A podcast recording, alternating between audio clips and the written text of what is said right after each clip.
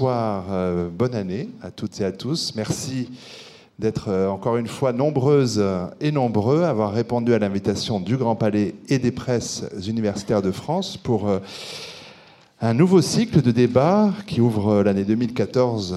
C'est déjà la saison 6 de ces lundis du Grand Palais. Le cycle que nous ouvrons ce soir s'intitule Guerre d'hier, guerre d'aujourd'hui. nos débats qui sont toujours placés sous le signe d'une question, mais plus largement évidemment d'un questionnement, des débats qui ne prétendent évidemment pas à l'exhaustivité, pas non plus à la résolution des questions posées, mais peut-être quand même à, essayer de suivre quelques pistes de réflexion ensemble. Il s'agit toujours de, poser beaucoup de questions qui découlent de la première. Euh, une première question qui est toujours très ouverte, évidemment, pour, euh, pour pouvoir... Euh, s'en saisir par des axes très différents. Euh, petit rappel pour dire aux intervenants et au public la façon dont se déroule ces lundis du Grand Palais. Pendant une petite heure, j'anime euh, au besoin la discussion entre les intervenants qui sont sur cette estrade avec moi. Et la dernière demi-heure euh, est consacrée aux questions ou interrogations ou interpellations euh, que le public ici présent pourra faire directement vers nos, invités. Il faut qu'on termine quelques minutes avant 20 heures puisque cette partie du Grand Palais doit être libre et que les personnels ont envie de rentrer chez eux, ce qui est bien normal. Euh, la question de ce soir, je la rappelle au besoin, est inscrite là en grand ça va. 100 ans après, redécouvrir la Grande Guerre, point d'interrogation. J'avais annoncé le point d'interrogation.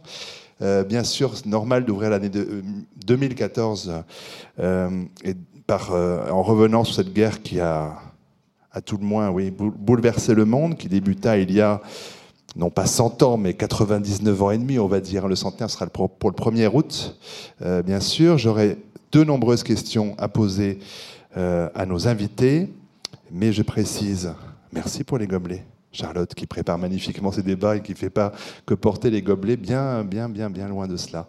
Euh, je précise, oui, à nos invités que, bien sûr, si j'ai des questions à leur poser, ils se sentent libres aussi de, de pouvoir réagir ou intervenir au propos de tel ou tel sans que, attendre que je leur donne la parole. Hein. Bien sûr, euh, il s'agit que le, la discussion soit assez fluide. Invités que je présente d'abord. Euh, rapidement en les remerciant d'avoir répondu à cette invitation.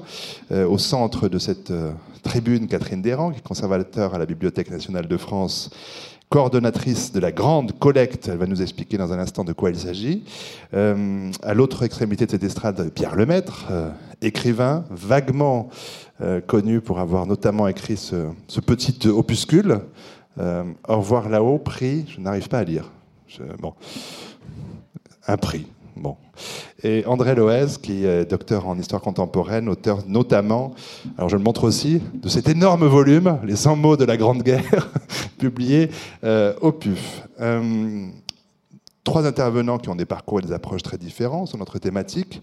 Ça doit évidemment enrichir notre débat, qui aurait été encore plus riche avec le quatrième intervenant prévu, Stéphane Audouin-Rousseau, euh, Rousseau, qui est lui, aussi historien euh, mais qui, euh, voilà, qui n'est pas finalement là ce soir. Alors peut-être euh, rappeler, pour ouvrir vraiment ce débat, que Stéphane Audouin-Rousseau a défini avec d'autres historiens, qu'ils soient français, allemands, anglais, le concept de consentement pour expliquer le, le fait que les populations européennes et les troupes combattantes aient massivement soutenu et le déclenchement du conflit et euh, soutenu aussi l'effort de guerre très, euh, très important des différents États en, guerre, euh, sans qu'il y ait, selon cette théorie, de grands mouvements de révolte, de contestation, excepté bien sûr des vagues de mutinerie de l'année 1917 notamment, qui sont quand même assez célèbres. cette thèse, donc dite de la guerre consentie, est sur le plan historiographique en opposition avec la thèse dite de la guerre imposée, défendue par le CRID 14-18, c'est-à-dire le collectif de recherche internationale et de débat sur la guerre de 1914-1918, qui est une association de, chercheurs qui vise elle aussi euh, à, développer les connaissances sur cette Première Guerre mondiale, et dont André Loez est un des membres et le webmestre. Euh, alors c'est vrai que ce sont des oppositions assez farouches, euh, et comme Stéphane Audouin Rousseau n'est pas là, avant peut-être de développer euh, vos propres théories, j'avais envie de vous demander de, défendre la sienne avec l'objectivité du chercheur, bien sûr, et de l'historien.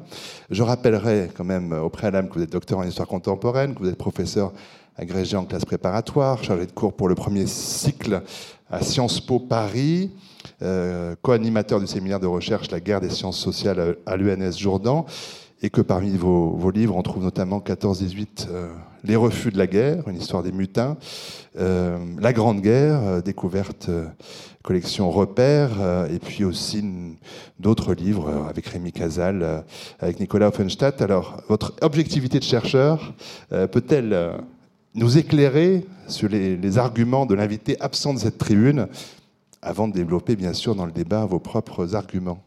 Alors, euh, je ne sais pas si ça fonctionne. Oui. Euh, ça va m'être euh, difficile de, défendre la thèse du consentement parce que précisément, je pense que c'est une thèse qui est insoutenable. Et peut-être que je dirai pourquoi un petit peu plus loin. pour la résumer, cette thèse euh, explique que, euh, et notamment dans le livre euh, assez important que Stéphane Audouin Rousseau et Annette Becker ont écrit en, 2000, 14-18, Retrouver la guerre. D'ailleurs, un titre qui est en résonance avec celui que vous avez choisi, hein, Retrouver la guerre, redécouvrir la guerre, l'idée que finalement il y aurait un, peu un écran devant nous qui nous empêcherait de voir ce qu'a été la réalité de cette guerre. Et pour ces deux auteurs, la réalité, c'est celle d'Européens qui ont consenti massivement à la violence, au conflit, quatre années durant. Et pour eux, la guerre n'est pas explicable si on ne tient pas compte du fait qu'il y avait un investissement extrêmement fort des gens sur la nation en guerre, et euh, des Français en particulier, qui se traduit par une haine de l'ennemi, qui se traduit par leur consentement euh, au combat. Euh, pourquoi je dis que c'est insoutenable? Parce que le consentement, ça suppose un choix. si vous vous mariez, on vous demandera consentez-vous à prendre pour époux, et puis vous direz oui ou non. Or, il me semble que la guerre de 14-18, c'est précisément un des moments dans l'histoire récente où les gens ont eu le moins le choix. Euh, en particulier quand euh, il s'agit des Français mobilisés, on n'a pas le choix d'être soldat ou non. Donc parler de consentement, attribuer un consentement aux populations, dire qu'ils ont accepté, voulu continuer la guerre, certains évidemment l'ont voulu. Il y avait des gens très nationalistes, il y avait des gens qui même aimaient la guerre. Il n'y en avait pas beaucoup, mais il y en avait quelques-uns. Mais pour la grande majorité des gens, la guerre est avant tout, vous avez dit événement imposé, événement subi. Une épreuve subie, et c'est pour ça que pour moi, parler de consentement, c'est déformer de manière assez grossière, mais assez spectaculaire aussi, et du coup, ça explique aussi le, le succès de ces thèses, déformer de manière assez grossière les réalités. Bon, vous avez enchaîné les deux thèses comme ça. Vous avez fait. On va pas faire la synthèse ce soir. Hein. Je ne crois pas que ce soit tout à fait possible, mais quand même demander à Catherine Desrands euh, son point de vue en rappelant que vous êtes diplômé de l'École nationale des chartes, que vous êtes archiviste, paléographe et docteur à l'université de Paris 1, de, l'université Paris 1. Vous avez travaillé aux archives du Nord, euh, puis du Pas-de-Calais comme directrice, enfin aux archives de France, et depuis 2004 à la, à la BNF, euh, où vous êtes adjointe du directeur des services et des réseaux comme je l'ai dit, coordonnatrice de la grande collecte, euh, opération de numérisation euh, d'archives privées.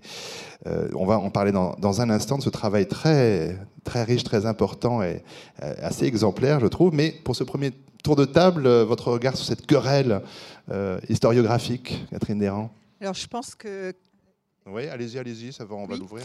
Euh, comme euh, dans toute période, eh bien, il y a des contrastes.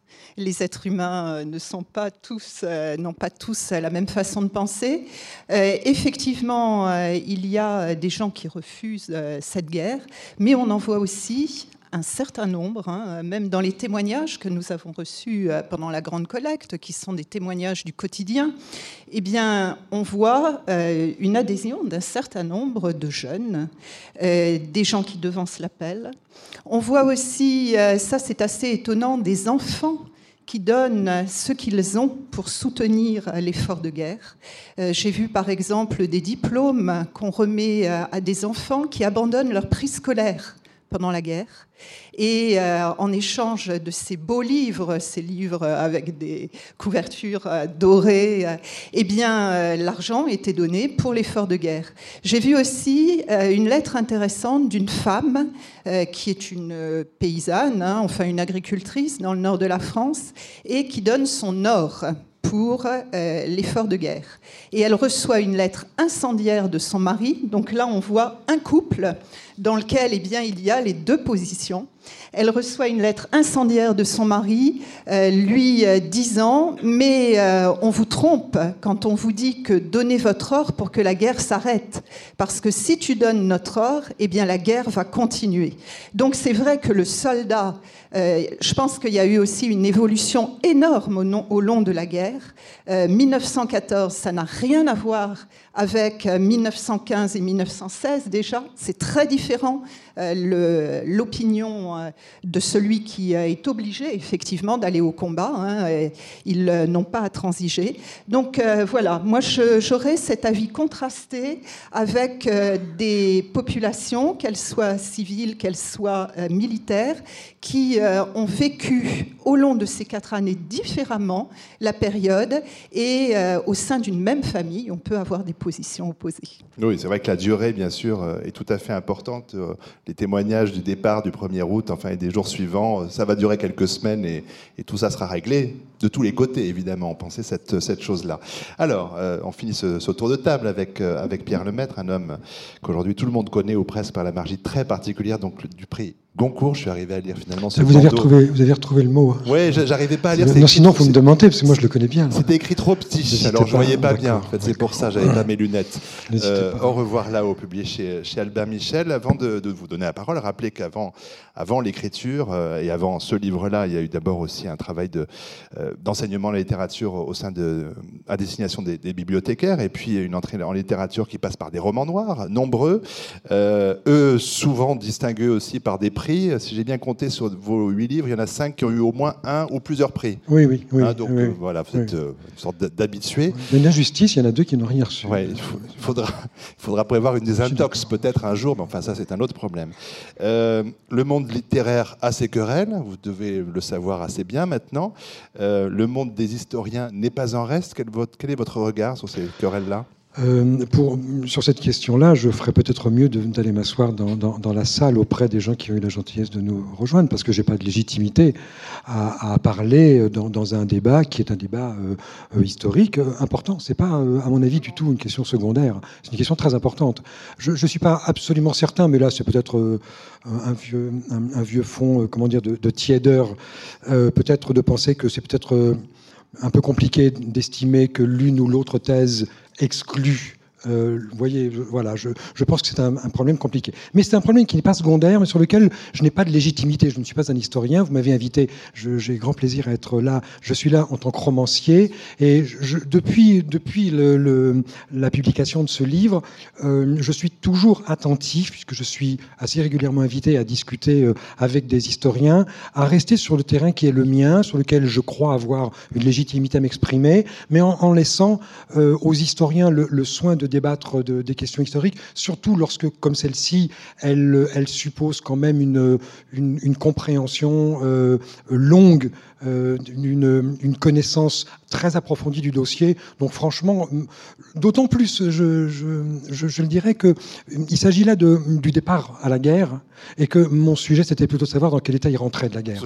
Hein, voilà, donc euh, c'est une deuxième manière de me défausser, peut-être moins élégante que la première, mais enfin aussi efficace. Mais tout aussi valable l'une et l'autre. Ne vous inquiétez pas, et, très juste, parce que, parce que les uns détiennent la vérité et pas les autres. Bon, pardon, euh, je vous en prie.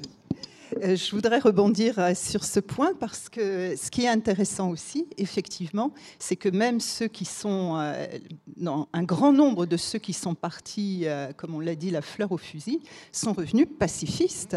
Et parmi les plus grands, il y a un certain nombre de très grands écrivains qui en ont très bien témoigné. Ils sont partis vraiment dans l'enthousiasme. Ils ont voulu aller faire la guerre parce qu'il y avait aussi tout un endoctrinement qui était celui de l'école hein, aussi.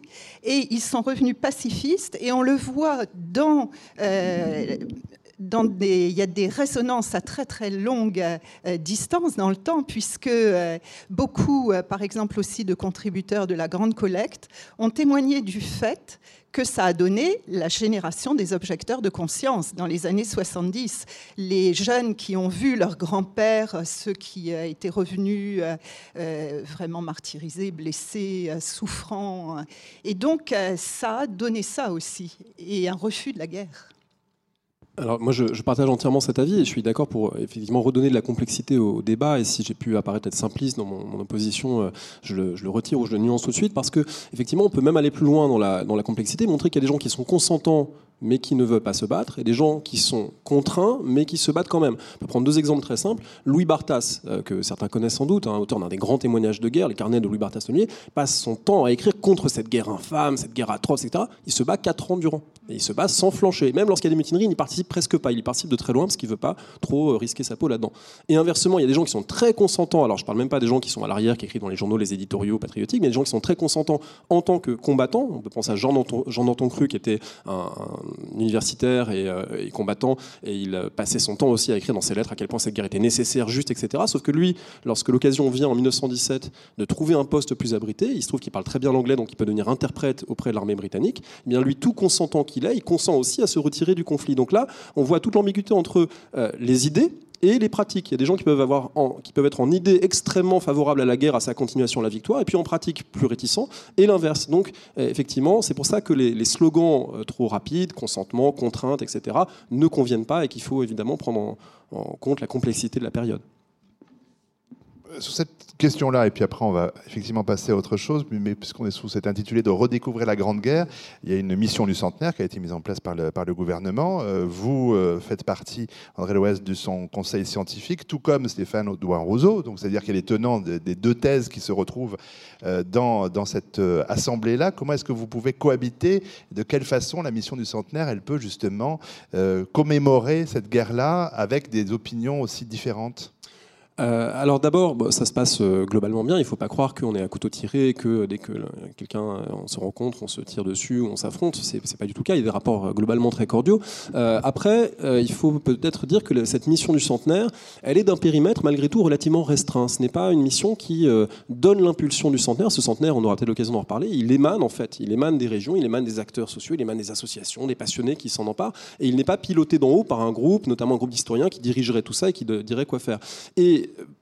à mon sens, peut-être un des effets, malgré tout, des controverses historiographiques, c'est que bah, l'accord se fait un peu à minima et qu'il n'y a pas de grands projets scientifiques, de grands projets historiques autour du centenaire, comme ça avait pu être le cas pour le bicentenaire de la Révolution française, où il y a eu un grand colloque à la Sorbonne, toute une série de grandes publications. Là, on n'aura pas la même chose, on aura une commémoration un peu plus éclatée sur le plan scientifique, chacun fait un peu son, colloque ou ses publications dans son coin. Donc, je, dirais que l'effet que ça a, c'est qu'il n'y a pas de désaccord, il n'y a pas de conflit lorsqu'on travaille ensemble, mais il n'y a pas non plus de grande dynamique collective. Hein. C'est sans doute pas la seule raison, mais c'est un des effets, à mon avis, et c'est peut-être euh, dommageable. Vous, vous, pensez, euh, André, que, que le, différent euh, qui, qui, oppose comme schématiquement ce qu'a rappelé Arnaud Laporte, ce, ce, différent, c'est ce qui explique que la commémoration ne donne pas lieu à un grand travail universitaire. Vous pensez que c'est fondamentalement ce nœud-là qui, qui explique ce, cet appauvrissement, somme toute, euh, de la commémoration C'est une des raisons. C'est une des raisons, et je pense qu'il y a une autre raison, qui est que le, comment dire, on est à un moment où le questionnaire de la recherche sur 14-8 est en train de changer, mais d'une certaine manière, les historiens n'en ont pas complètement pris la mesure. Euh, je vais prendre un exemple très, très concret, peut-être dont on reparlera. Il y a une question qui passionne les gens, et on le voit très bien sur les forums Internet, on le voit dans un certain nombre d'articles de la presse quotidienne régionale, c'est la question des morts par département. Hein, est-ce qu'il y a des départements qui ont été plus touchés que d'autres? Est-ce que c'est vrai que les Bretons ont eu 240 000 morts, comme euh, s'écrit sur la, plaque de la basilique de, Sainte-Anne-d'Auray? Est-ce que c'est vrai que les Corses ont été envoyés au feu, etc. C'est une question qui passionne, euh, qui passionne réellement bah, beaucoup de gens qui s'intéressent à cette guerre. Or, c'est une question qui n'a pas du tout été, euh, qui a été très peu traitée par les historiens, parce que leur questionnaire, il est resté sur d'autres problématiques qui peuvent être très intéressantes, sur des questions d'histoire culturelle, sur des questions relatives aux, combattants, et c'était sans doute nécessaire d'explorer le vécu de ces combattants, etc.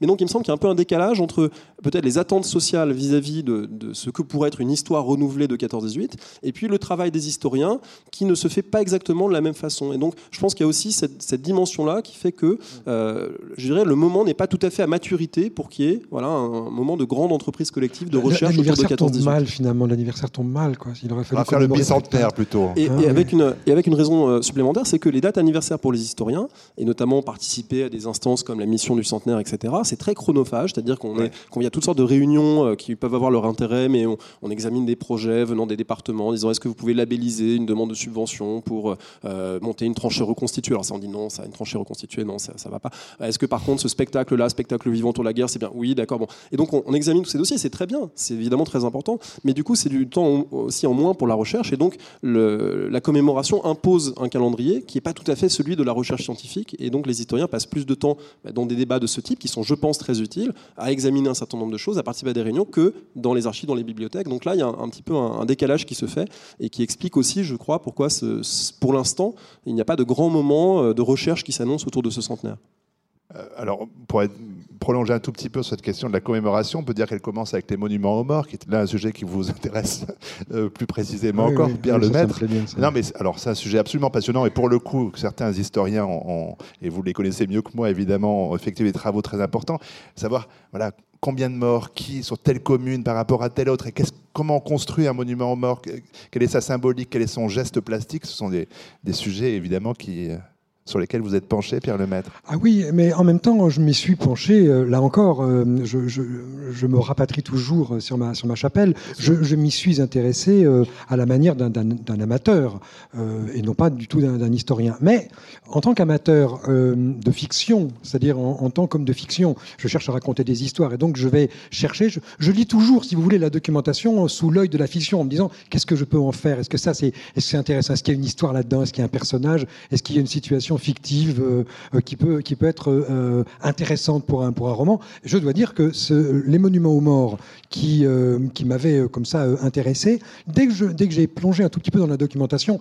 à commencer par l'article devenu maintenant classique hein, d'Antoine Pro dans Les lieux de mémoire, hein, dirigé par, par Pierre Nora, qui est le premier document que j'ai lu, dès que j'ai regardé les monuments aux morts, j'ai trouvé qu'il y avait un paquet de trucs intéressants. Et de fait, le plus intéressant pour moi, c'était deux événements le premier, c'est l'événement de l'industrialisation de l'érection de, ces monuments, puisqu'il a fallu industrialiser la fabrication de ces monuments parce qu'il euh, y en avait beaucoup à construire, il n'y avait pas beaucoup, beaucoup d'argent, et donc on ne pouvait pas faire appel à des artistes qu'on allait payer, donc il a fallu manufacturer, industrialiser euh, ça. Quand j'ai eu à la BNF euh, le, premier catalogue des, des fonderies de la vallée d'Ost, je crois, quelque chose comme ça, je veux dire, c'était, la, redoute, le catalogue de la redoute, mais versant monument aux morts de 1914. C'était absolument formidable. Le, le, coq gaulois de 137 francs, le vaillant, euh, vaillant poilu euh, à l'assaut, 497 francs, sans le piédestal. Bon, c'était formidable. Alors je me suis dit, là, il y a vraiment de quoi faire. Ça, c'était le premier, premier événement.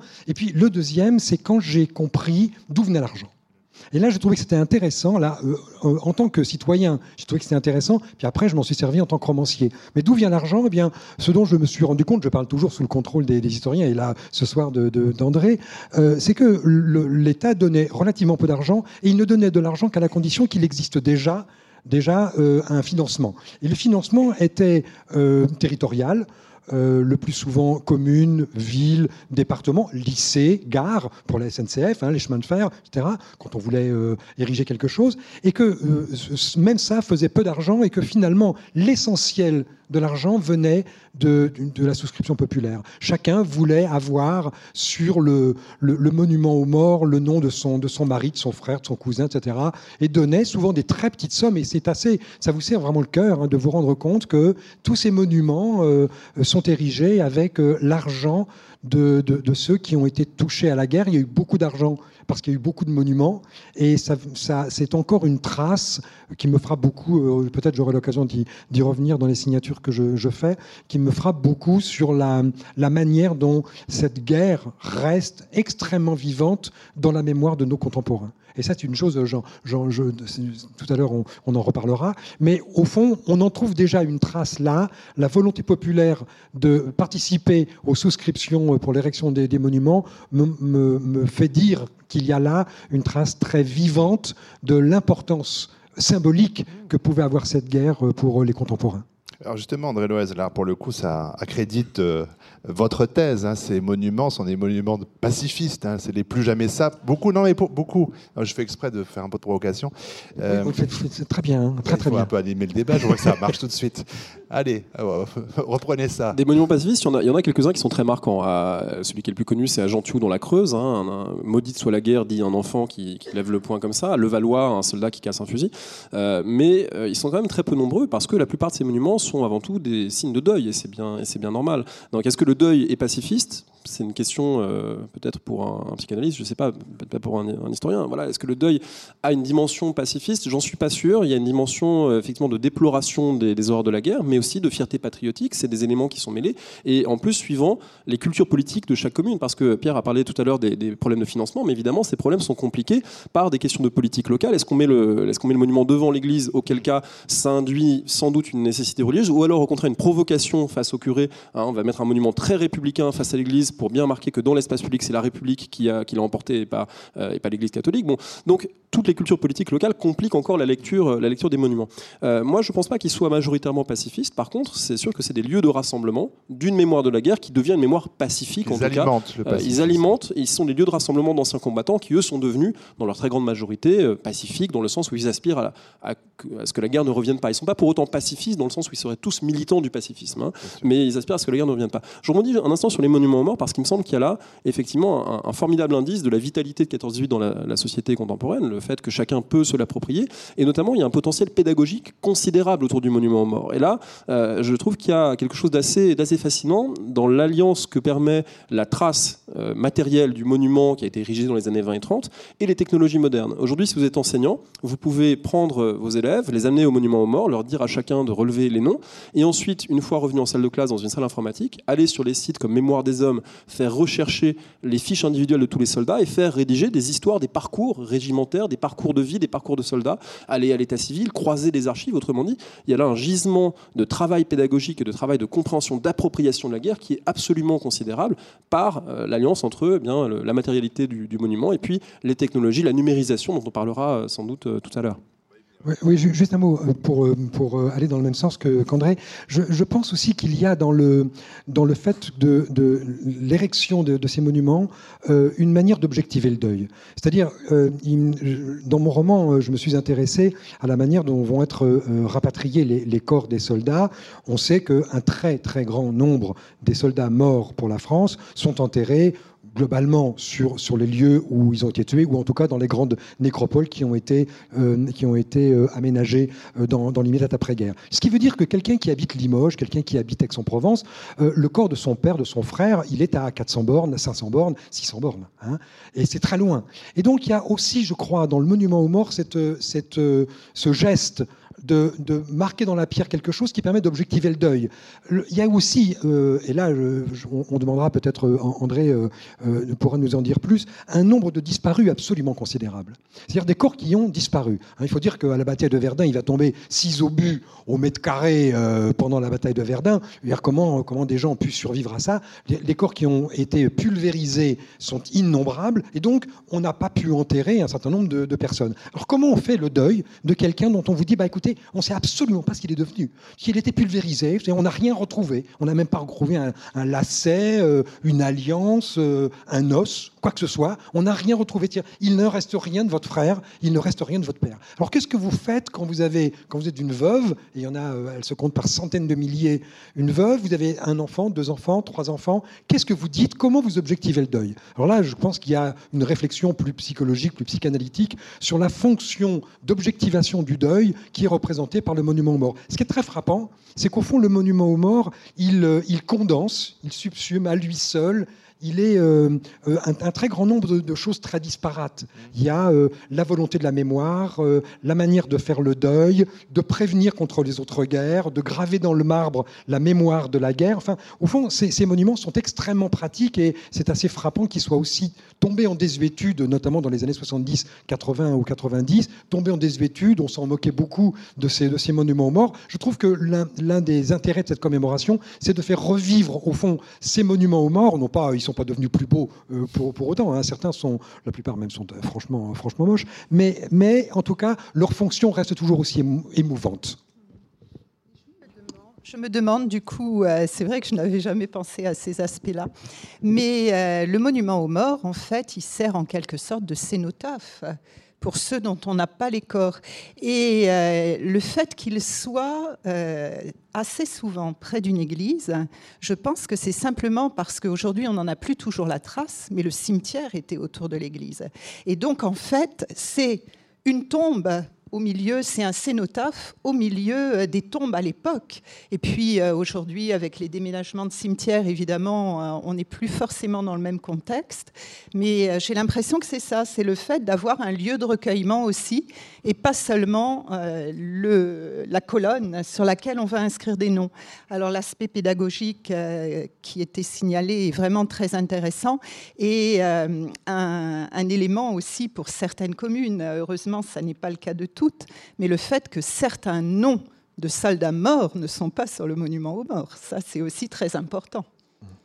Euh, peut-être que la question de, le, comment dire, du pacifisme, voire de l'antimilitarisme, est peut-être moins sensible du côté du monument aux morts que du côté des commémorations. Il me semble me souvenir, là encore je parle sous le contrôle d'André, que les premières commémorations 1919, 1920, 1921 ont donné lieu à des échauffourées assez sévères entre les anciens combattants et les militaires, chacun voulant s'arroger la commémoration. Et il me semble que là, sur les premières années où, le conflit entre les militaires et les anciens combattants était très vif, où les, où les militaires étaient repoussés par les anciens combattants qui disaient cette commémoration n'est pas la vôtre, c'est la nôtre. Hein, et euh, ça, là, c'est encore plus vivant. Il me semble là que dans la commémoration, le geste de volonté pacifiste se lit peut-être avec un peu plus de facilité que dans le cadre des monuments aux morts. Alors peut-être Catherine Desrands, parce que j'ai annoncé plusieurs fois maintenant parler de cette grande collecte, euh, de son organisation, de ce que vous en attendiez, de ce que, des premiers résultats euh, qu'on peut, peut euh, découvrir. peut-être expliquer tout simplement le, mode d'emploi de cette collecte qui a eu lieu, alors dans différents points de France, à des dates précises, au mois de novembre. Enfin voilà, je laisser un peu décrire, cela, mais j'ai beaucoup de questions à vous poser sur cette collecte. D'accord.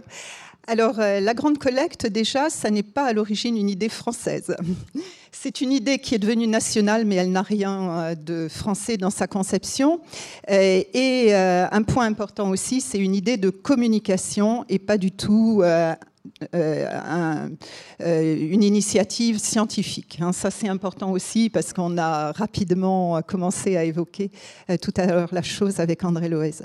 Alors, qu'en est-il? En fait, il y a un organisme, une, une fondation européenne qui s'appelle Europeana, qui associe les archives, les bibliothèques nationales dans une sorte de grand portail, de grande bibliothèque numérique européenne.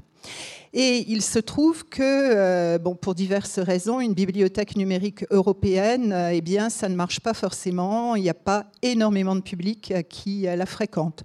Je crois que ça doit être à peu près 3000 visiteurs par jour, quand Gallica, la bibliothèque numérique de la Bibliothèque nationale, en reçoit 40 000 par jour. Donc, vous voyez les proportions. Hein, bon. Alors, Europeana, ayant ce déficit d'audience, avait eu euh, l'excellente idée, euh, mais qui lui avait été inspirée par l'université d'Oxford, de faire intervenir le grand public pour en faire faire connaître au grand public euh, les bases, les ressources d'Europeana, la bibliothèque numérique. Et donc en 2010, il y avait eu un premier petit lancement euh, avec l'université d'Oxford. Quelques donc, dizaines de Britanniques avaient apporté des documents privés. Et en 2011, euh, il a été décidé d'étendre, d'élargir cette opération à l'ensemble des pays européens. Et euh, ça a démarré assez lentement. Jusqu'à cette année, il y avait neuf pays européens qui avaient décidé de faire cette collecte avec euh, une dimension très très limitée dans chaque pays. C'était une ou deux villes à chaque fois qui décidaient d'organiser une collecte, même si dans certains cas, il y avait euh, déjà un engouement du public pour cette période, puisque dans la seule ville de Dublin, où il y a eu une collecte, eh bien, il y a eu 600 contributeurs. Donc euh, c'était quand même très impressionnant.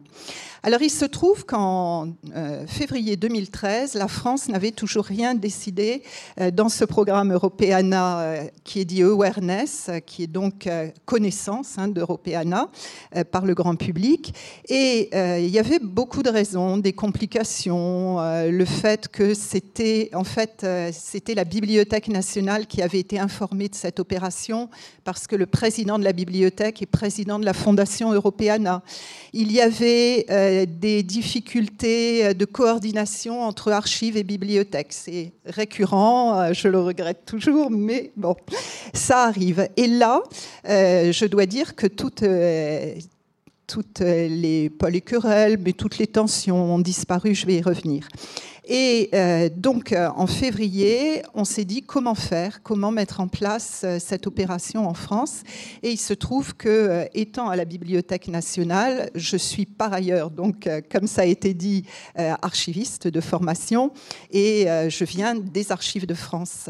Et donc, ben voilà, on m'a confié la mission de faire le lien entre les deux institutions, et est venue l'idée de ne pas faire une opération dans euh, quelques institutions, les archives nationales et la Bibliothèque nationale, où à un moment donné, on m'avait dit on pourrait faire les, quelques villes du front. J'ai dit surtout pas. Les documents aujourd'hui, ils sont partout. Euh, ce sont, c'est tout, euh, toute la France, toutes les colonies aussi qui sont venues, des gens qui sont venus de l'autre bout du monde combattre dans notre pays. Et donc, il faut faire ça en grand. Donc euh, voilà, ça a démarré comme ça euh, et ça a été une longue préparation. Ça a abouti à 106 sites de collecte avec beaucoup de sites sauvages.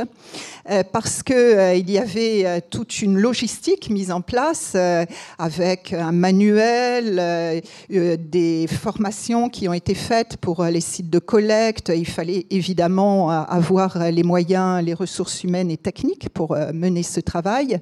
Et puis on a vu à partir du moment où il y a eu la campagne de communication dont vous avez, qui a dû tous vous toucher, eh bien ça a été comme une furia francese. On ne maîtrisait plus du tout les choses. Tout le monde voulait faire partie de la grande collecte, euh, le plus petit village, euh, la plus petite association. Et donc, euh, on me disait, mais on a un scanner, donc on peut faire. Alors, je ne sais pas ce que tout cela a donné dans certains endroits, mais en tout cas, les résultats sont quand même positifs très très positif, ne serait-ce qu'en collecte de documents. C'était forcément une sélection de documents puisqu'on recevait les particuliers euh, au fil euh, du temps, hein, sur euh, une semaine, et c'était pas forcément les mêmes jours dans les 106 sites officiels.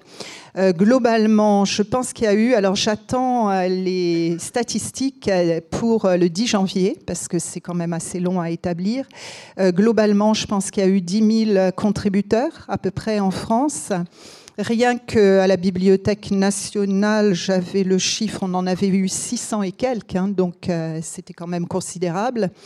Et euh, ça veut dire aussi qu'à chaque contribution sont attachés des documents, parce que ce qui est très intéressant dans ce programme, c'est que c'est très subjectif. Alors là, je, dis cela en tant aussi euh, que euh, euh, historienne, mais on pourrait en débattre. C'est que effectivement, au départ, le programme, c'est de la com, mais en même temps, on peut aussi en trouver des bénéfices scientifiques puisqu'on repère des ensembles des fonds quelquefois exceptionnels. Mais euh, il reste subjectif et en cela il est intéressant aussi parce que c'est la mémoire de cette guerre dans chez nos citoyens. Une mémoire qui peut être tout à fait fantasmée. Il y a des cas où on l'a bien senti, mais aussi euh, des, conséquences qui sont assez touchantes et qui euh, sont la réalité des, de, des choses. Hein. Et j'ai noté aussi, c'est très intéressant, je vais m'arrêter là pour cette première intervention, mais j'ai noté que ça n'intéresse pas forcément les historiens de par cet aspect parcellaire, euh, ça fait un peu sondage, cette sélection qu'on a faite avec les contributeurs, de par le fait que ce sont, par exemple, dans un carnet de guerre, ce sont quelques pages qui ont été numérisées. Donc, euh, effectivement, euh, les premiers résultats de la collecte peuvent sembler un peu maigre, disons, pour des scientifiques, euh, historiens. En revanche, il y a d'autres métiers que ça passionne. Par exemple, les psychanalystes transgénérationnels. J'en ai qui m'ont téléphoné euh, parce qu'ils sont intéressés par cette ressource. Et bien d'autres, des artistes, des graphistes, euh, qui s'intéressent même aux gestes.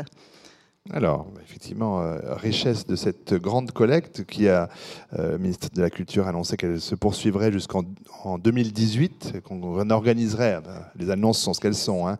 Euh, on voit si elles sont suivies d'effet ou pas. En tout cas, grand succès.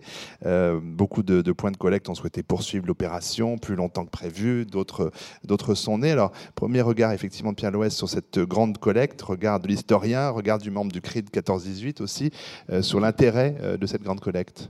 Alors moi en soi, je trouve, ça toujours très louable que des gens soient, associés euh, à des démarches euh, qui ont entré à l'histoire, et ça montre de toute façon de manière très claire que la guerre de 14, comme l'écrivait très bien Antoine Pro et Winter, la guerre de 14 n'appartient à personne, et pas même aux historiens. Et c'est une très bonne chose. C'est une très bonne chose, effectivement, que des simples passionnés, des descendants, des psychanalystes, des artistes puissent s'emparer de matériaux, les transmettre, les faire vivre, euh, à travers ça créer une mémoire, parfois une mémoire reconstituée, parce qu'il arrive quand même assez souvent qu'on voit des gens qui arrivent avec des volumes de l'illustration en disant j'ai des témoignages exceptionnels sur la guerre, et on leur dit non, c'était des journaux qui étaient diffusés des millions d'exemplaires. Bon.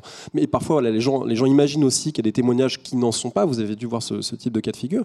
Euh, alors après, c'est vrai que comme chercheur, moi, là où je suis un peu plus réservé, c'est que je demande à quel corpus ça va aboutir. Euh, je ferai un parallèle avec, euh, l'archéologie, l'archéologie de la Grèce ou de Rome. Pendant longtemps, jusqu'au 19e siècle, les archéologues n'étaient pas justement des archéologues, c'était des collectionneurs. Ils étaient en quête du bel objet, hein, la belle statue, le beau vase, etc. Et lorsque l'archéologie a voulu devenir sérieuse, elle s'est donnée pour mission de collecter l'ensemble des traces, y compris les plus modestes et les plus humbles, y compris hein, les morceaux, de, les pointes de glaive rouillées, y compris les tessons de poterie, parce que c'est l'ensemble de, de ce qui constitue une société du passé qui fait sens. Et ici, j'ai l'impression qu'on est malgré tout dans cette démarche, vous l'avez dit, un petit peu de communication, qu'on est un peu dans cette quête du bel objet, quelques pages numérisées d'un carnet de guerre, alors que ce qui intéresse souvent les historiens, c'est l'intégralité d'un corpus, c'est de pouvoir raisonner sur des documents qui ont une consistance, qu'on peut mettre en série, qu'on peut comparer avec d'autres. Et donc là, il me semble que toutes les conditions ne sont pas réunies pour l'instant pour que ce soit le cas, mais qu'il est peut-être pas trop tard, qu'on peut en tout cas en, discuter et trouver des moyens euh, de rendre utilisables ces documents. Un des grands problèmes que ça pose, c'est la question de l'indexation. Parce qu'on est un peu actuellement dans une frénésie de numérisation. C'est vrai pour Gallica, c'est vrai pour beaucoup d'autres choses. On numérise à tour de bras. Alors c'est très bien numériser, mais quand vous avez 50 euh, millions de pages numérisées, 50 hein, euh, bah, millions de vies de chercheurs n'y suffiraient pas. Donc il faut ensuite avoir des index qui vous permettent de poser des questions efficaces, d'obtenir des réponses efficaces et de mener des enquêtes. Parce que sinon, si vous êtes simplement voilà, devant bah, des millions de pages numérisées, c'est euh, vertigineux. On peut pas, pratiquement rien en faire. Donc en fait, il faut trouver des manières de créer des index, de pouvoir poser des questions. Par exemple, si je vais chez, sur Europeana et que je tape euh, carnet de guerre, mutinerie, est-ce que je vais avoir zéro résultat, cinq résultats, mille résultats? Est-ce que ces résultats seront fiables par rapport au corpus? Voilà. Dans quelle mesure ça peut être un outil de recherche, non seulement d'ailleurs pour des historiens, mais pour des gens qui s'intéressent à la période? Ça dépend en fait de la manière dont, une fois qu'on a numérisé, on rend ces documents numérisés, je suis désolé, c'est un, peu technique, hein, mais c'est quand même crucial, on rend tout ça euh, accessible ou non. Alors, élément de réponse, Catherine Desrands, avant qu'on interroge Pierre Lemaître à ce sujet. Alors déjà, euh, effectivement, les archivistes, les bibliothécaires qui participent à cette opération, parce qu'elle se prolonge, euh, bien entendu, euh, ne sont pas les historiens. Et les archivistes et bibliothécaires ont toujours fait de la collecte. Ce n'est pas forcément eux qui font la valorisation, loin de là. C'est un autre métier. ce n'est pas eux qui font l'exploitation scientifique des documents. Donc l'indexation, bon, je reconnais que la base de données d'Europeana est extrêmement sommaire. Euh, on n'a rien pu faire pour l'améliorer. Et euh, donc, euh, l'indexation est très sommaire, elle aussi. Mais ce que je crois, c'est que cette collecte nous a permis de, de repérer des ensembles très intéressants et qui permettront, on a les coordonnées des détenteurs de ces documents.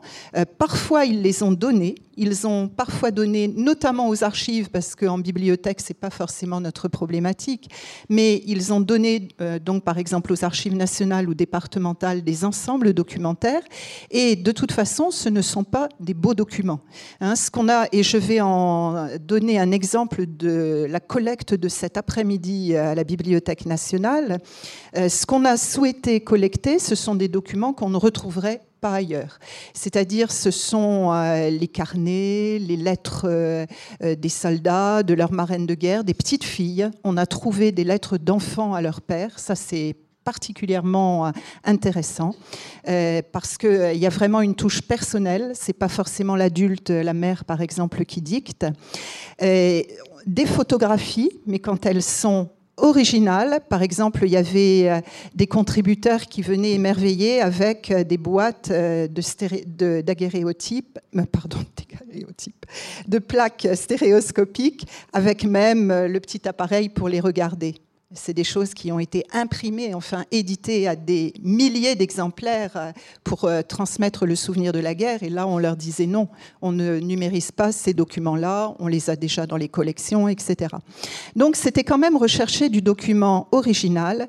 Et euh, je vais parler, ça pourrait vous intéresser, d'un document qu'on a donc vu aujourd'hui. Le contributeur a apporté un seul document. C'était pas un document de sa famille, du reste, c'était un jeune contributeur euh, qui apportait un document, alors c'était extraordinaire, tout était très précis, trouvé par son père le 12 juillet 1967 sur une pierre à l'entrée de la décharge de Sucy-en-Brie. Et ce document, c'était quoi? C'est un journal de soldats d'un assez grand format. Donc je pense que c'est le type de journal que le soldat recopiait ou euh, euh, qu'il euh, faisait le soir. Parce que visiblement, c'est fait en plein dans les combats. Il dit le temps qu'il fait, etc. Et ce qui est extraordinaire, c'est le premier document que je vois de ce type-là. La mémoire de ce document a été totalement revu par le soldat, là, probablement après la guerre. C'est-à-dire que ce soldat a occulté, il a, euh, dans certains cas, il y a des degrés d'occultation, dans certains cas, il a barré grossièrement, dans certains cas, il a barré avec un crayon gras pour qu'on n'arrive pas à voir ce qu'il y avait en dessous, dans d'autres cas, il a soigneusement découpé des bandelettes de papier qu'il a collées sur certaines lignes de son carnet. Et qu'est-ce qu'il a euh, occulté de cette façon-là? Tout ce qui était personnel, euh, même la mort de son frère au front, dont il va rechercher la tombe parmi euh, les tranchées. Donc même ça, il a occulté tout ce qui a trait à une critique de l'armée. Dans son journal, il critique l'armée où il signale les événements qui se passent comme les mutineries, celle de 17 euh, avec l'offensive Nivelle. Il les signale et dans le retraitement, il a coller des bandes de papier sur euh, ces aspects-là. Et qu'est-ce qu'il a finalement gardé entre toutes ces lignes? Il y a, je dirais, les 70% du carnet qui sont occultés par lui. Eh bien, il a gardé uniquement ce qui est factuel tel jour un bombardement, tant euh, euh, on est à tel endroit, on, est, on a devant nous à 100 mètres les lignes allemandes, enfin voilà. Il ne reste plus que du fait historique, hein, on pourrait dire, et tout ce qui est euh, de sa sensibilité propre a disparu. Pierre Lemaître. Oui, euh, évidemment, dans une collecte comme ça, on, recueille de temps en temps quelques pépites, comme ça. Alors, d'une certaine manière, n'importe quel chercheur euh, se trouve formidablement récompensé dès qu'il trouve euh, une pépite, quel que soit le temps qu'il a passé euh, à, recueillir des choses. Moi, j'entends les témoignages que qu'André et vous donnez de gens qui, avec un peu de naïveté, amènent des documents qui, au fond, n'ont pas beaucoup beaucoup d'intérêt. Et je trouve que c'est très juste de votre part de le prendre sans condescendance parce que euh, plus que de communication, je crois qu'il s'agit de pédagogie. Moi, je vais vous dire pourquoi j'étais très heureux de cette collecte-là quand, euh, quand j'ai appris que la, que la, commémoration avait ce, volet. C'est que je pensais que c'était moins une question de communication que de pédagogie, dans la mesure où c'était de dire au peuple, pour faire court, hein, pour faire, de dire à la population, cette commémoration n'est pas extérieure à vous c'est aussi la vôtre. Et moi, je vois, alors euh, de manière peut-être encore, encore plus prosaïque, peut-être que, que ceux que vous voyez dans cette collecte, des gens qui viennent euh, dans, dans, les signatures, dans, les librairies lorsque j'en fais, venir avec euh, qui un document militaire, des, photographies, et parfois je, je, n'ai pas le, le, l'expertise pour savoir si j'ai d'un original, si c'est un truc intéressant ou pas, ou pas intéressant. Mais en tout cas, la, la volonté qu'il y a de venir me montrer quelque chose, comme vous voyez, montre qu'il y a un tissu mémoriel de cette guerre, que je trouve la collecte euh, réactive, me semble-t-il, avec une bonne pédagogie. Alors que ce soit des documents intéressants ou pas, je, je suis d'accord avec les historiens, c'est mieux quand les documents sont intéressants et quand on peut trouver des pépites. Mais à minima, c'est une bonne manière d'avoir dit euh, à la population, cette guerre, d'une certaine manière, vous en êtes les descendants, la commémoration de cette guerre n'est pas un événement extérieur à votre vie, si vous voulez qu'elle soit dans votre vie, vous pouvez le faire. Et ça, je trouve, je le vois moi par les témoignages des, gens qui viennent euh, euh, simplement me, faire signer le, livre, la manière dont ils en parlent, je suis extrêmement frappé qu'on parle d'un événement qui a maintenant un siècle, de gens qui ont 50 ans, 60 ans, et qui, lorsqu'ils vous parlent d'un père ou d'un grand-père, pleurent, ont des larmes dans la voix, retiennent une émotion absolument sincère, et pour dire deux ou trois choses extrêmement simples, euh, des choses comme il n'en parlait jamais, ou euh, oh, qu'est-ce qu'il a pu nous bassiner avec cette guerre quand, on était petit, on n'arrêtait pas de lui dire mais arrête de nous. Aujourd'hui, qu'est-ce que je regrette Avec des, sanglots, vous voyez. Et donc, évidemment, ce sont des émotions un petit peu faciles, un peu, euh, un, peu simplettes, un peu, un peu naïves. Il n'empêche que cette guerre a, instillé dans, le, dans, le tissu de, ce pays quelque chose d'extrêmement vivant et d'extrêmement vibrant il y a une règle arithmétique qui est très, très simple. Hein. C'est le nombre de victimes de cette guerre. Ce que j'appelle victimes, c'est pas seulement les, morts, les blessés, c'est ceux qui sont touchés par cette guerre, par un coin ou par un autre. Ben, ça veut dire à, peu près tout le monde. Quoi. Hein. il doit y avoir à peu près, euh, toutes nations confondues, 40 millions de personnes qui ont été impactées, comme on dit euh, en mauvais français, par cette guerre. Et 40 millions, c'est la population de la France en 1914. C'est exactement la population en 1914. Ça veut dire en d'autres termes que quatre ans après, vous avez un pays, l'équivalent d'un pays comme la France, qui, quelque part, n'a pas une seule personne qui est indemne. Et donc, aujourd'hui, c'est tout à fait logique que tout le monde se sente un petit peu touché quelque part, parce que numériquement, ça a touché tout le monde.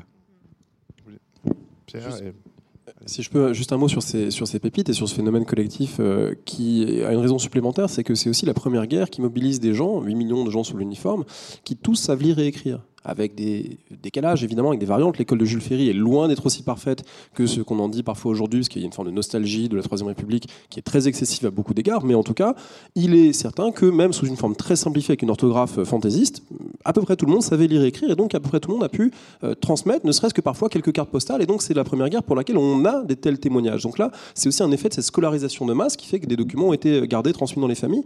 L'autre chose sur les pépites, et justement la, la, la scolarisation, me conduit à en parler. Il y a 500 000 soldats coloniaux qui ont combattu euh, dans l'armée française, euh, environ, euh, des Malgaches, des gens du Maghreb, des gens d'Afrique noire, des gens d'Indochine, des Néo-Calédoniens, etc. Bon, à ma connaissance, il n'existe aucun témoignage venant d'un soldat indigène. Il existe un témoignage très romancé d'un tirailleur sénégalais qui s'appelle France Bonté de, Bakary Diallo, mais qui est plus un roman qu'un témoignage, qui est très déformé. Il est sans doute pas très fiable, bon, il pose toutes sortes de problèmes, mais en tout cas, il n'existe pas de témoignage au sens où on l'entend habituellement venant de ces soldats. Et là, quand on parle de pépites, je pense qu'une des choses qu'on peut attendre en tant qu'historien de cette grande colère, c'est effectivement qu'émergent des voix, parce qu'évidemment, c'est bien qu'il y a des différentes raisons à ça, notamment le fait que la scolarisation et l'alphabétisation, évidemment, étaient beaucoup plus faibles dans les espaces alors colonisés par la France, mais on peut espérer hein, que là, il y a des documents qui pourront, euh, qui pourront sortir. Catherine Desrands. Alors tout à fait. Déjà, euh, effectivement, pour rebondir sur ce qu'a dit euh, Pierre Lemaître, euh, cette guerre a touché tout le monde et on en voit donc même dans l'organisation d'un événement comme la Grande Collecte les conséquences. C'est-à-dire que dans les équipes, ça a été un ciment extraordinaire un, élément fédérateur.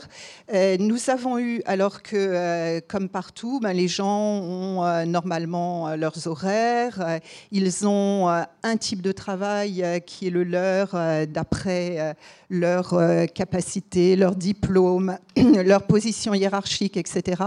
Et eh bien là, on a eu des volontaires, des, des, gens qui se sont dépensés. On a des gens qui ont travaillé 13 heures par jour sans s'arrêter, qui partait à 10 heures du soir, ayant terminé euh, de faire la numérisation avec un contributeur. Enfin, c'était fascinant. Il y a eu euh, vraiment une solidarité. Et pourquoi? Eh bien, parce qu'ils euh, se sentaient tous investis de l'histoire des autres parce que c'était aussi leur histoire. Et ce que vous avez dit, Pierre, c'était très intéressant. Le fait que les gens pleurent, bon, euh, j'avais dit attention, pas de pathos, euh, il faut pas non plus pleurer euh, que la bibliothèque soit une grande banque de lamentation, mais il y avait une émotion très très palpable et j'ai eu des réflexions très intéressante des photographes. Euh, tous euh, les personnels étaient euh, très emballés, mais les photographes qui, en fait, les contributeurs allaient jusqu'à l'atelier de numérisation et donc partaient parfois d'une toute petite photo ou d'un document qui est écrit au crayon à papier, donc à peine lisible. Et le photographe numérisait cela en très haute définition et le contributeur voyait apparaître par exemple les traits de son ancêtre alors que sur la photo il ne les voyait pas. Et il y avait un vrai choc émotionnel. Et euh, euh, un des photographes qui parlait vraiment, euh, je dois dire que tous les autres auraient pu dire la même chose, m'a dit, ce qui comptait pour moi, c'était les yeux des gens dans mon atelier. Et aucun n'est sorti de mon atelier sans dire, papy, grand-papa, je suis heureux de l'avoir fait pour toi. Il y a vraiment un souci de transmettre. Et euh, on a même un vieux monsieur, j'espère que ça ne lui est pas arrivé encore, qui en partant nous a dit Eh bien maintenant, je peux mourir tranquille. Il y avait l'impression d'avoir euh, gravé en fait quelque chose qui risque de passer, tous ces documents étant très fragiles. À propos des documents, Pierre Lemaître, euh, quels ont été pour vous, en dehors de votre imagination et esprit brillant, mais les, sources qui ont été importantes pour, euh, pour écrire Au revoir là-haut, la documentation. Alors, j'ai par rapport à la documentation un, un, rapport euh, assez conflictuel. D'abord, j'ai commencé par lire naturellement. Alors, on parlait des, des de Becker, d'Audouin Rousseau, de, de Pro, André, etc., bien, bien, bien d'autres. Donc, j'ai lu des livres d'histoire de, de le livre, livre de historien, voilà. Et quelques-uns. Et puis après, je me suis plongé dans la base Gallica et j'ai lu les quotidiens. Alors ça, on a euh, une base extraordinaire. Donc j'ai lu, j'ai lu, j'ai lu des, quotidiens et j'ai noté un nombre de choses euh, très importantes. Et puis au bout d'un moment, lorsque euh, j'ai une fille qui a, 3 ans et demi, lorsque je me suis rendu compte que je ne pouvais plus voir ma fille, je me suis dit bon là, c'est que la documentation a atteint une sorte de limite. Et je me suis dit à quoi ça sert de faire ça? Je me suis rendu compte en fait que la documentation servait d'anxiolytique. Et donc je me suis dit c'est peut-être pas si utile que ça. Hein. En fait, je reculais le moment de me mettre au boulot parce que j'étais impressionné par mon sujet. Et donc, j'ai dit, voilà, euh, je vais retrouver ma fille. Donc, j'ai mis tout ça par terre et je me suis lancé dans l'écriture et je ne suis retourné chercher la documentation que, au coup par coup. Donc, en fait, euh, j'ai envie de vous dire que j'ai plus agi par, imprégnation. J'ai regardé beaucoup les films de Lina. Beaucoup lu les quotidiens de la, base Gallica. Je pense que j'ai dû euh, être l'un des, plus fervents supporters de, la base Gallica pendant cette période-là. Si quelqu'un a vu un, un, un journal, a été lire sur. C'est moi. Hein, à chaque fois, c'est moi. Euh, j'ai passé beaucoup, beaucoup de temps à lire les quotidiens, mais au fond, je n'ai pas été au-delà. Quelques livres d'histoire pour situer les choses, surtout un livre fondamental, celui de Bruno Cabane sur la sortie de guerre. Peut-être qu'on aura l'occasion d'en dire un mot. En tout cas, j'aimerais bien parler de, deux, trois mots du travail de Bruno Cabane. Je lui dois beaucoup de choses. Mais en dehors de ces livres-là, avant tout, la documentation, de le, le quotidien mis à notre service, à la fois par l'INA et par la BNF. Et à propos de commémoration, puisque c'est quand même aussi le, le sujet, est-ce que enfin, qu'est-ce qui déclenche l'écriture de ce livre-là en cette période-là, est-ce que vous n'avez pas craint, d'une certaine façon, en sortant un livre en août 2013, euh, que ce, livre soit noyé parmi tous ceux qui traitaient du sujet? Bon, alors je ne l'ai pas fait exprès d'abord. Hein. ce, livre-là, je l'ai commencé en 2008. Il aurait dû être terminé en 2009 et être publié en 2010. Alors, pour des raisons de calendrier éditorial, j'avais commencé une trilogie policière qu'il fallait que je termine. J'avais un contrat qui me liait avec mon éditeur, je m'étais disputé avec des gens. Enfin voilà. Donc, euh, du coup, voilà, mon calendrier ne m'appartenait plus. Et euh, au fond, j'ai commencé à être libre de mon temps euh, littéraire, hein, de mon temps d'écriture en 2011. J'ai fini le bouquin en 2012. Il est publié en 2013. Je n'exclus pas que l'inconscient est un calendrier assez bien réglé et que, d'une certaine manière, il m'est donné le bon conseil de sursoir pendant quelque temps et de trouver quelques prétextes autour de la littérature noire pour euh, coller davantage à l'événement. Mais pour vous dire le fond de naïveté qui est le mien, c'est je pensais vraiment que la commémoration, c'était 2014 et je pensais être le premier en me disant on arrive en 2013, je vais damer le pion à tout le monde. Bon, évidemment, c'était une grande naïveté parce que je me suis aperçu que la, commémoration partait sur les chapeaux de roue un an avant pour une raison que je ne m'explique toujours pas. C'est un mal français, ça, voilà, c'est oui, problème. Oui. Là, j'attends vraiment que les explications euh, bah. d'André, j'espère qu'il va nous fournir des explications qui, tiennent bien la route. Mais pas que les historiens, parce qu'il y a quand même le 14 de Jean Echenoz, qui n'est pas tout à fait rien non plus comme livre. Hein. est sorti en août 2012. J'entends bien. Quand je disais que j'étais le premier, je voulais dire simplement. Non, non, mais vous avez dire raison, ça avait commencé avant. Oui, ça avait, commencé avant. Mais vraiment, je pensais que le, le, le gros du, du, du romanesque euh, sortirait, serait publié en 2014. Et là, je pensais, ah, je pensais avoir une petite longueur d'avance. Alors bon, enfin, je n'ai pas été mal récompensé quand même de mon, petit trucage. pas... Mais non, mais ça aurait pu être un risque effectivement que d'être noyé dans cette pré-commémoration. C'est vrai. Euh, un mot sur ce mal qui est quand même me semble-t-il, très français, André Loès, de commémorer avant pour être sûr d'être le premier à le faire. Enfin, il y a quelque chose d'un peu délirant. On va commémorer euh, la fin de la guerre dans deux ans, C'est comme les fournitures scolaires. Hein, les fournitures scolaires de, de septembre, on commence à les voir euh, hein, dès, la fin du mois de juin, euh, hein, quasiment au 1er mai maintenant. donc, un peu. Alors, ça permet de, de, dire que d'abord, 2014 ne sera pas que le centenaire de la Grande Guerre, ce sera le, le tricentenaire de la naissance de Diderot, ce sera le 12e centenaire de la mort de Charlemagne, ce sera le 70e anniversaire du débarquement. Donc, ce sera mon 63e anniversaire aussi. Absolument. Et, il y aura, et les 25 ans de la chute du mur de Berlin, comme a dit Angela Merkel aussi. Ah, voilà, donc il y, a quand même toute une série de choses au calendrier. Donc c'est pour ça que 14 a dû occuper finalement un espace plus grand pour euh, ne pas être contraint par euh, ce qui va se passer euh, après. Alors plus sérieusement, il me semble que 14 était, était peut-être plus compliqué parce que le déclenchement de la guerre, l'attentat de Sarajevo c'est le 28 juin, le déclenchement de la guerre c'est fin juillet, début août, et du coup on était dans un peu un, no man's land en particulier éditorial. Les éditeurs redoutent quand même la période estivale, et du coup il me semble qu'ils ont accéléré, notamment du côté des livres d'histoire, on le voit très bien, ils ont accéléré à 2013 parce qu'il y a un grand rendez-vous annuel pour les historiens qui sont les rendez-vous de l'histoire de Blois. et dont le thème cette année était la guerre. Donc, assez logiquement, la production éditoriale, hein, euh, notamment du côté des historiens, s'est retrouvée très, très axée euh, en amont sur, euh, sur 14-18. Mais notamment, je pense, du fait de cette commémoration un peu compliquée à placer. Moi, j'ai été dans des, dans des discussions à la mission du centenaire sur comment commémorer août 14. Et ce qu'on a toujours dit, ce qui est toujours revenu des discussions, du côté des officiels notamment, c'est on est en pleine vacances, on est en plein chassé-croisé sur les routes, le 3 août 14, comment on fait pour commémorer Qu'est-ce que ça veut dire On ne peut pas faire une grande commémoration nationale comme on pourrait le faire, euh, voilà, un 11 novembre. Euh, c'est plus compliqué. Donc, je pense que cette dimension-là a pu jouer un rôle. Et puis, euh, après, je pense qu'il y a aussi autre chose, c'est que tout simplement l'ampleur du centenaire, quelque chose, il me semble, qui n'a pas été pleinement réalisé encore par les autorités françaises, notamment par le, gouvernement, le président de la République. Ils ont mis du temps à voir ce que ça allait donner.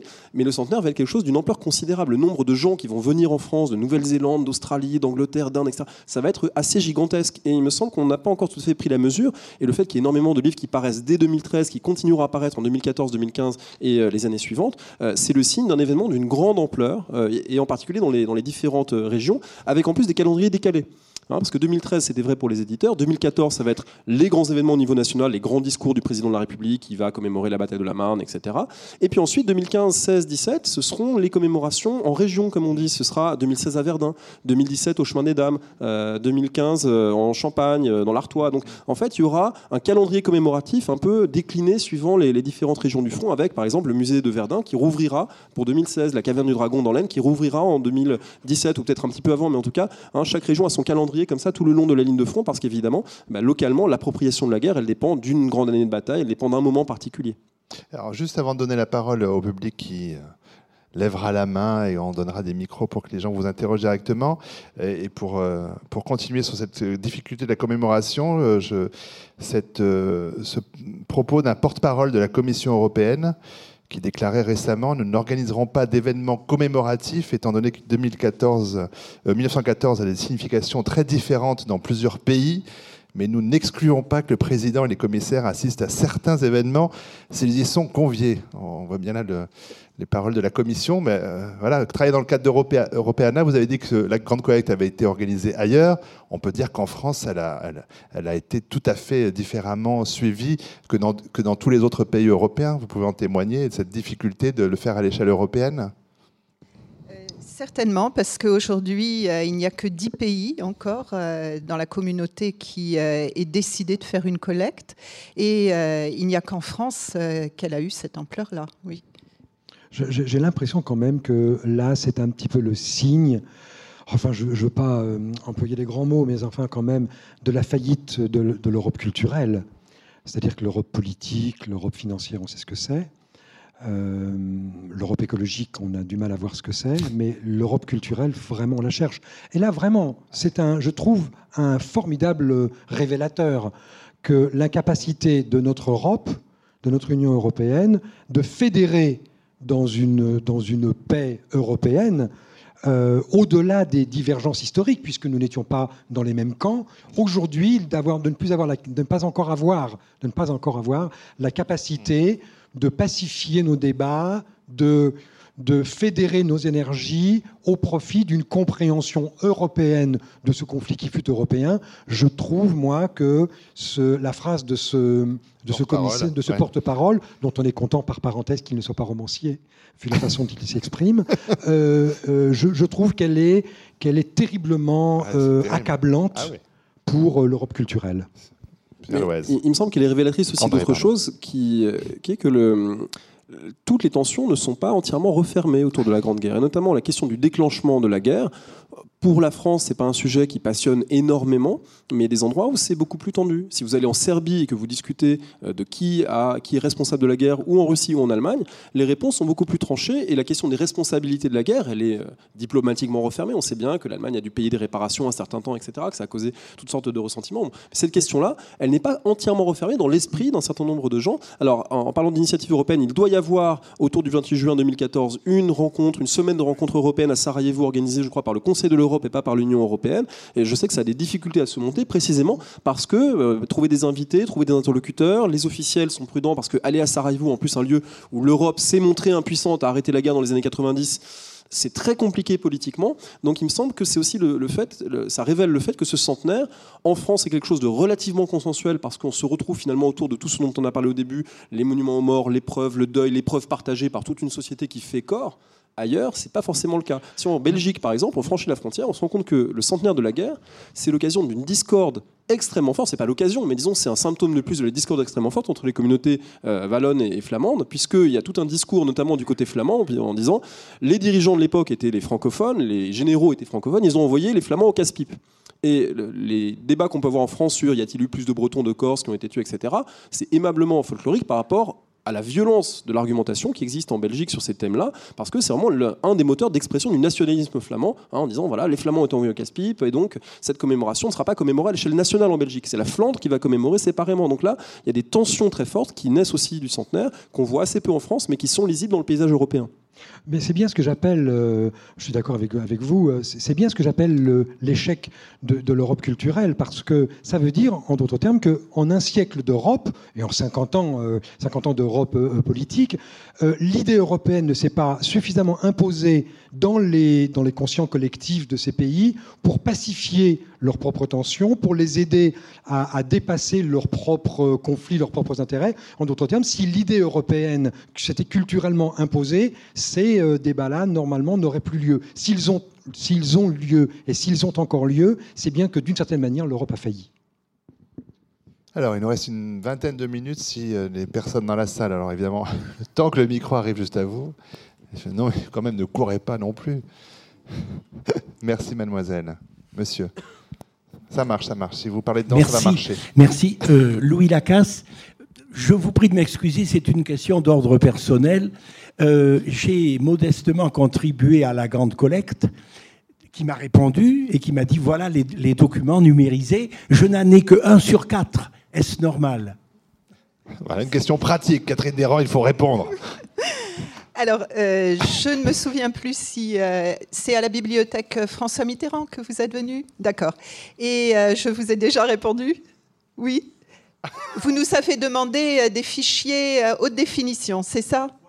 D'accord. Alors, effectivement, il faut me signaler que vous n'avez pas reçu tous les liens parce que je pense que c'est dû au poids des documents. Et quand je les envoie, je ne suis pas sûre que tout soit bien parvenu. Et j'ai eu quelques cas comme ça qui m'ont été signalés.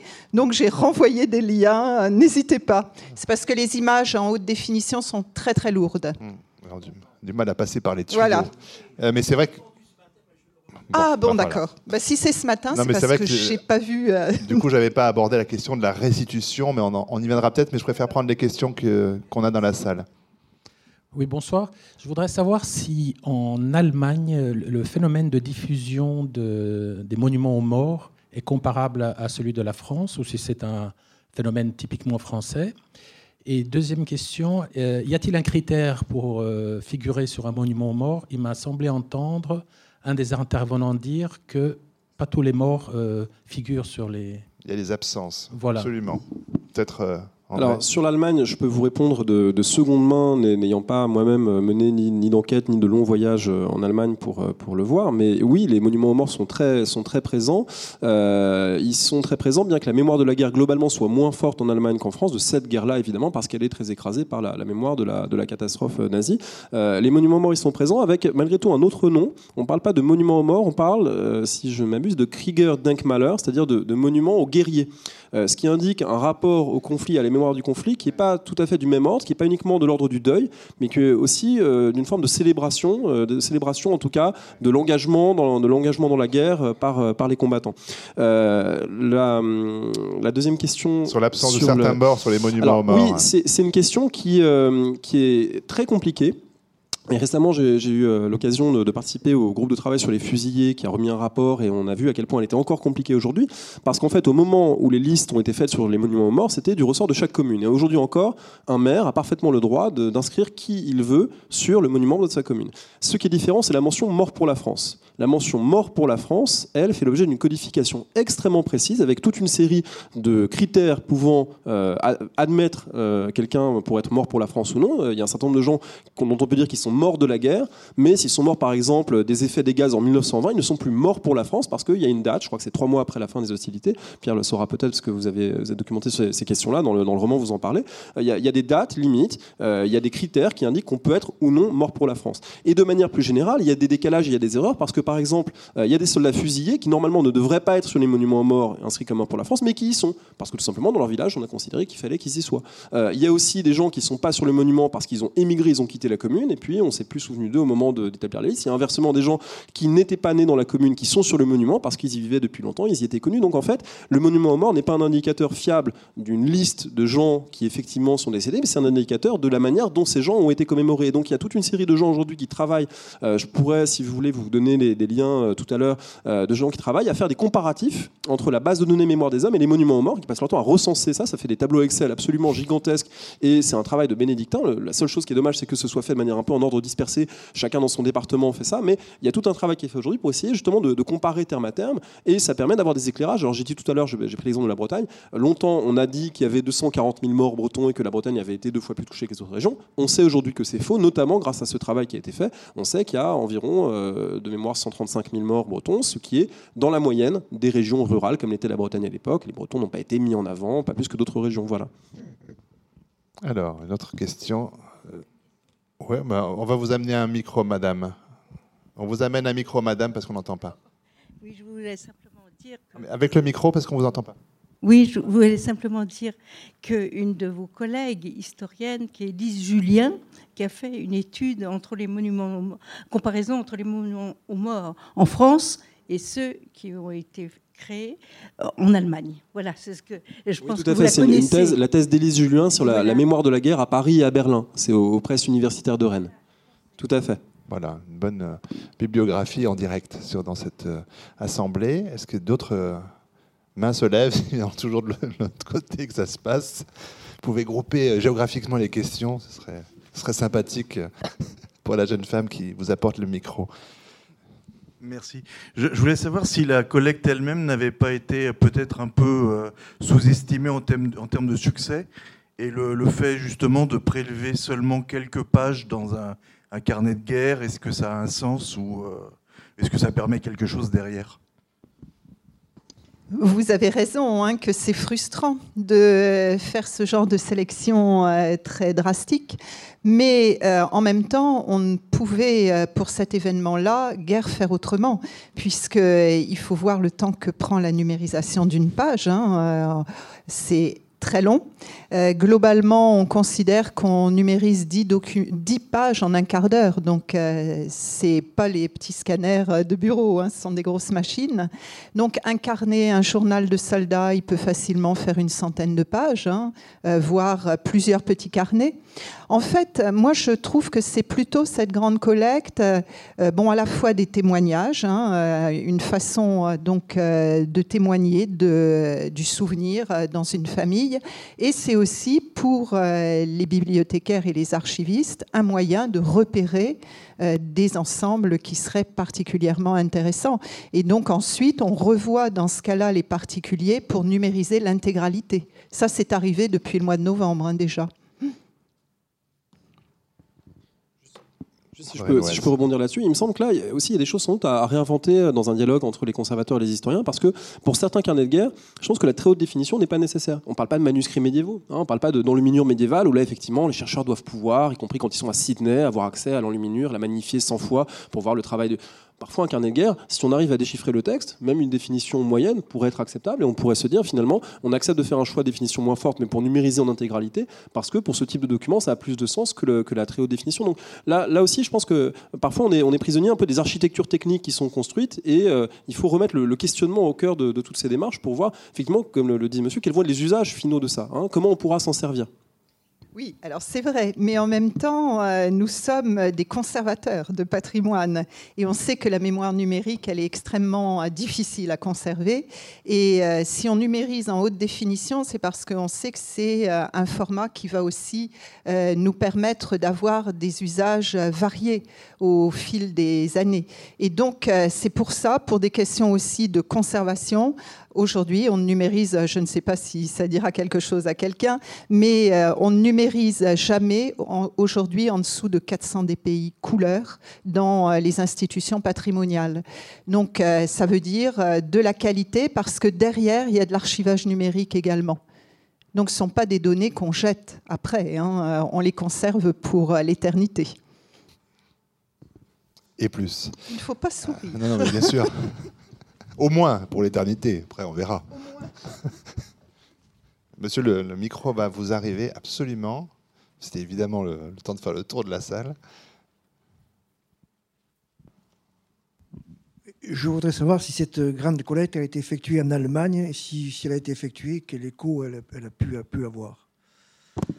Il y a eu deux villes en Allemagne dans lesquelles il y a eu la collecte et la presse allemande s'est émue justement du fait que l'événement n'ait pas euh, autant de résonance en Allemagne qu'en France. Hein. Il y a eu des articles dans la presse allemande sur ce sujet. Euh, et effectivement, euh, je pense qu'il y aura peut-être d'autres villes qui vont s'y mettre, mais aujourd'hui, c'est très peu de choses. Et comme le comme vous le disiez, euh, la Seconde Guerre est bien plus importante pour eux euh, dans leur mémoire que euh, la Première, dans, dans, leur historiographie que la Première Guerre. Donc c'est la raison aussi. Quelles sont les deux ah, villes en Allemagne? Alors, bonne question, je ne les ai plus en tête. Je crois que Bonn, c'était la première. Bonne, et question. bon. Non, ce sont deux villes universitaires et je ne On sais cherchera cette information en sortant de cette salle aussitôt. Ah, une autre question, monsieur. Oui, une deuxième question. Je voudrais savoir, est-ce que par une ironie du sort, euh, certains monuments euh, de la Première Guerre mondiale auraient terminé leur vie dans les fourneaux euh, des Allemands pendant la Deuxième Guerre mondiale? Ceux, qui auront été faits en bronze ou en métal Est-ce que vous, est que vous le savez Est-ce qu'il y a eu réutilisation, Pierre Lemaître? Est-ce que vous savez ça ou André Loez?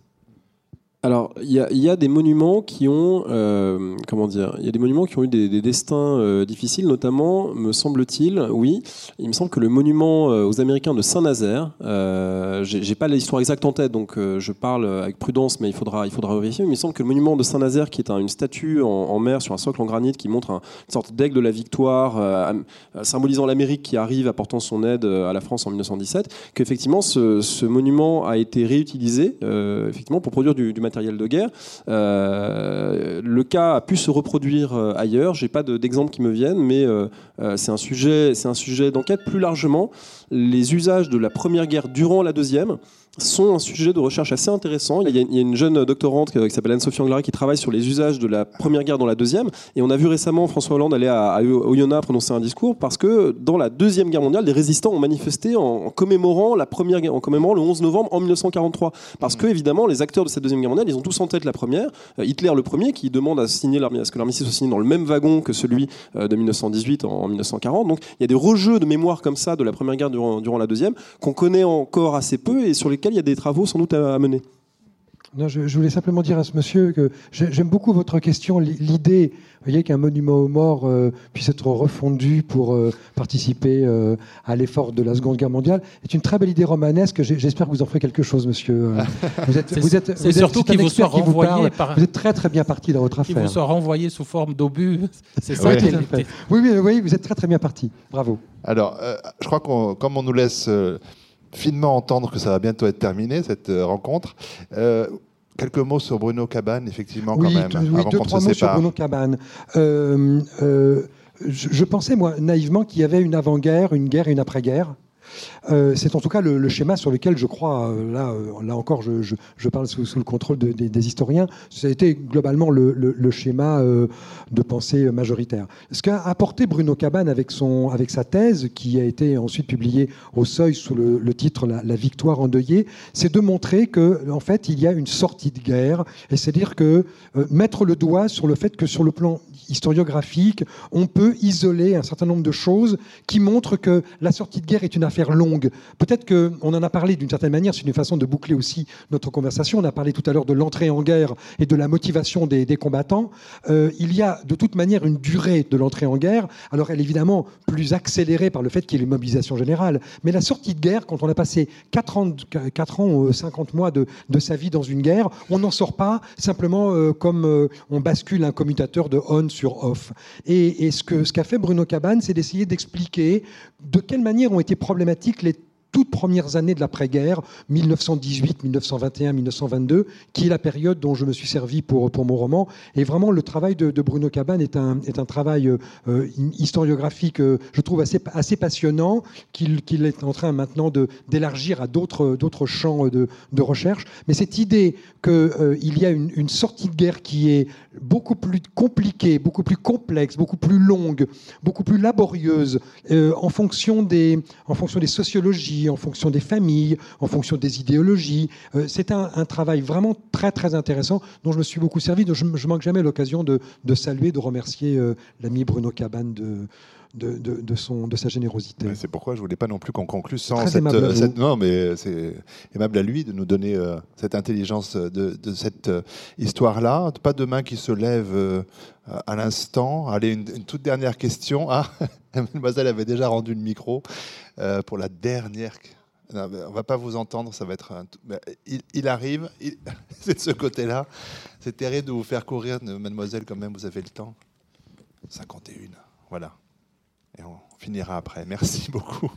Bonsoir, je voulais savoir si les ressources de cette collecte seront accessibles au, grand public et quand? De quelle façon le grand public, et pas seulement les contributeurs qui attendent leur fichier trop lourd, euh, pourront avoir accès effectivement euh, Alors à une grande, une grande partie du résultat de la grande collecte est déjà validée en ligne sur le site Europeana 1914-1918, hein, www.europeana1914-1918. Et donc là, vous avez un moteur de recherche qui est assez sommaire, mais qui permet euh, de retrouver donc les résultats euh, de la collecte française également. Voilà. Et euh, je vous donne un truc. Alors, le truc, avant qu'on ne se quitte Oui, le truc euh, dans le bandeau euh, pour euh, la recherche, si vous voulez voir ce qui est français. On a une codification qu'on a mise en tête des titres. Europeana ne voulait pas ça, mais on l'a fait. Donc c'est FR. Évidemment, FR, vous allez avoir tous les François, les Frédéric, etc. Donc ajoutez FR BN, par exemple, pour avoir tout ce qui a été numérisé par la BNF. FRAD pour tout ce qui a été numérisé dans les archives départementales, FRBM pour tout ce qui a été numérisé dans les bibliothèques hein. municipales, etc. c'est très, simple. Vive les moteurs de recherche. Mais sinon, vous utilisez le moteur et vous allez trouver, par exemple, sur des champs de bataille français, des documents qui ont été numérisés dans les autres pays. Euh, regardez Vimy, vous avez des tas de choses sur Vimy, Verdun, etc. Voilà. On ne va pas prendre le risque de la troisième annonce. Donc je vais remercier infiniment les intervenants venus ce soir et le public. Nombre, merci à vous.